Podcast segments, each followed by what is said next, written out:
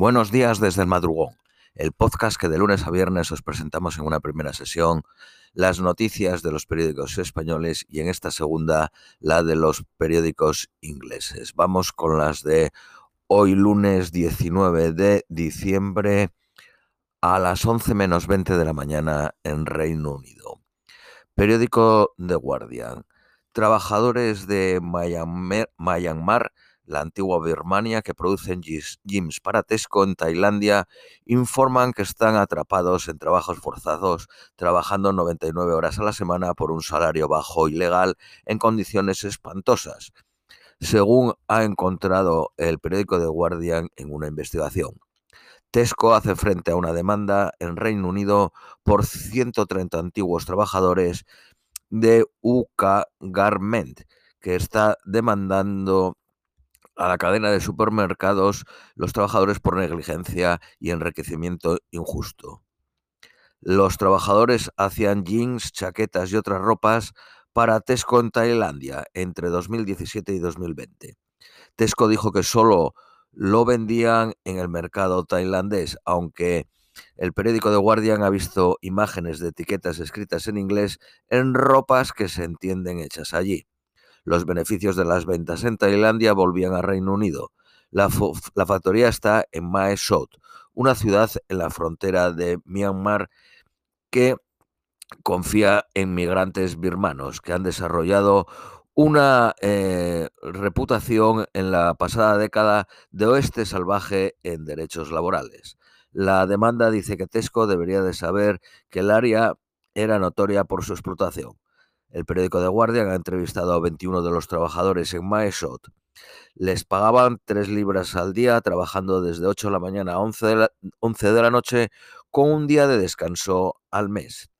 El salario mínimo en Tailandia es de 7 libras por un día de trabajo de 8 horas.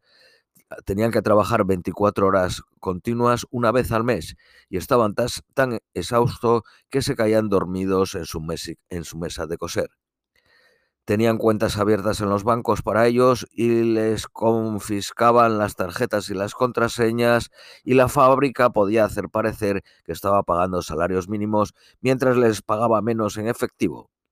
La mayoría de los trabajadores confiaban en la fábrica para su estatus de migración y algunos les retuvieron la visa.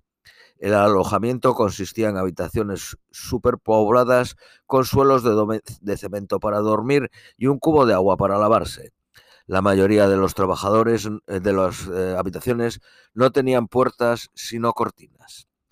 Tesco dijo que protege los derechos de todos en su cadena de suministros, eh, que protegerlo era absolutamente esencial y que si hubiese identificado cosas como esas, habría finalizado la relación con la fábrica inmediatamente. Tesco empezó las relaciones en 2017 a pesar de su propia inspección inicial, identificando áreas que no cumplían las normas que deberían haber levantado las alarmas rojas. Tesco no estaba envuelto en el día a día de eh, llevar la fábrica. La marca tailandesa de Tesco, Ek Chai, también es demandada, aunque eh, la vendieron en diciembre de 2020. También demandan a los auditores eh, sociales que son Intertech Tailandia, que inspeccionó la factoría regularmente pero no identificó problemas serios hasta julio de 2020, cuando los trabajadores hicieron saber sus condiciones. Tesco recibió la auditoría en agosto de 2020, aunque continuó trabajando hasta que Exai fue vendida. En agosto de 2020, 136 trabajadores de la eh, factoría fueron despedidos y dijeron que fue después de haber pedido mejores salarios y condiciones. Trataron de conseguir compensaciones directamente desde la fábrica, interponiendo demandas ante el juzgado de lo, laboral en Tailandia. Pero solo les pagaron el notice algún día más. El activista que es el, la primera, eh, el va a ser la primera ministra para nativos ha prometido hacer la demarcación del territorio de los indígenas y la batalla contra el crimen medioambiental como prioridades en un intento de superar el legado catastrófico del anterior presidente brasileño Bolsonaro de devastación y violencia. Sonia Guajajara, que es así como se llama, es un miembro importante del movimiento de derechos de los indígenas y se espera que sea nombrada ministra de la gente nativa. Francia ha denunciado la expulsión por Israel de un abogado de derechos humanos franco-palestino que estuvo en prisión sin cargos desde marzo, acusado de ofensas de seguridad contra el Estado y lazos con un grupo prohibido. El jefe de Amnistía Internacional Francia llamó a la expulsión crimen de apartheid. La deportación pone de relieve el frágil estatus de los palestinos en Jerusalén Este, donde la gran mayoría no son ciudadanos de Israel, pero tienen derechos de residencia que son revocables. Israel considera la entera ciudad sagrada de Jerusalén como su capital. El ministro de Interior israelí dijo que estaba feliz de anunciar la deportación de un terrorista de Israel.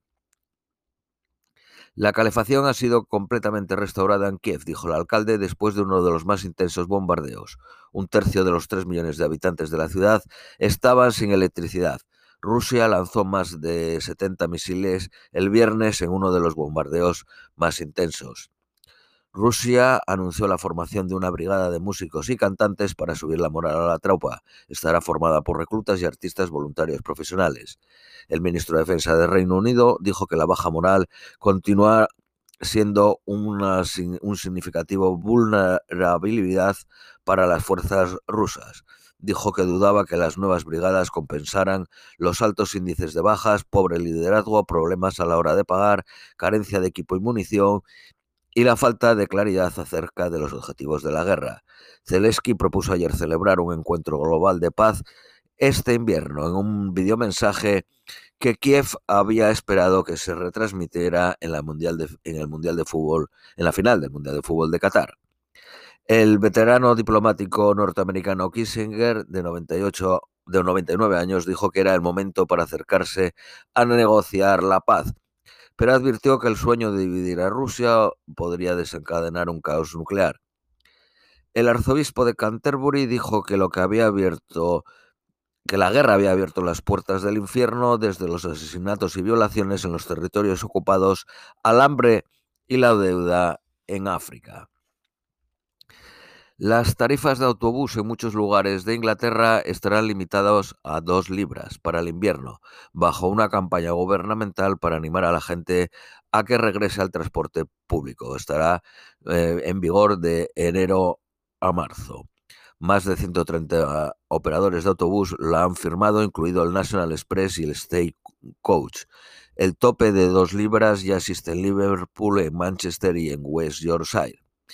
El CEO de Tesla ha preguntado a los usuarios de Twitter si debería de irse.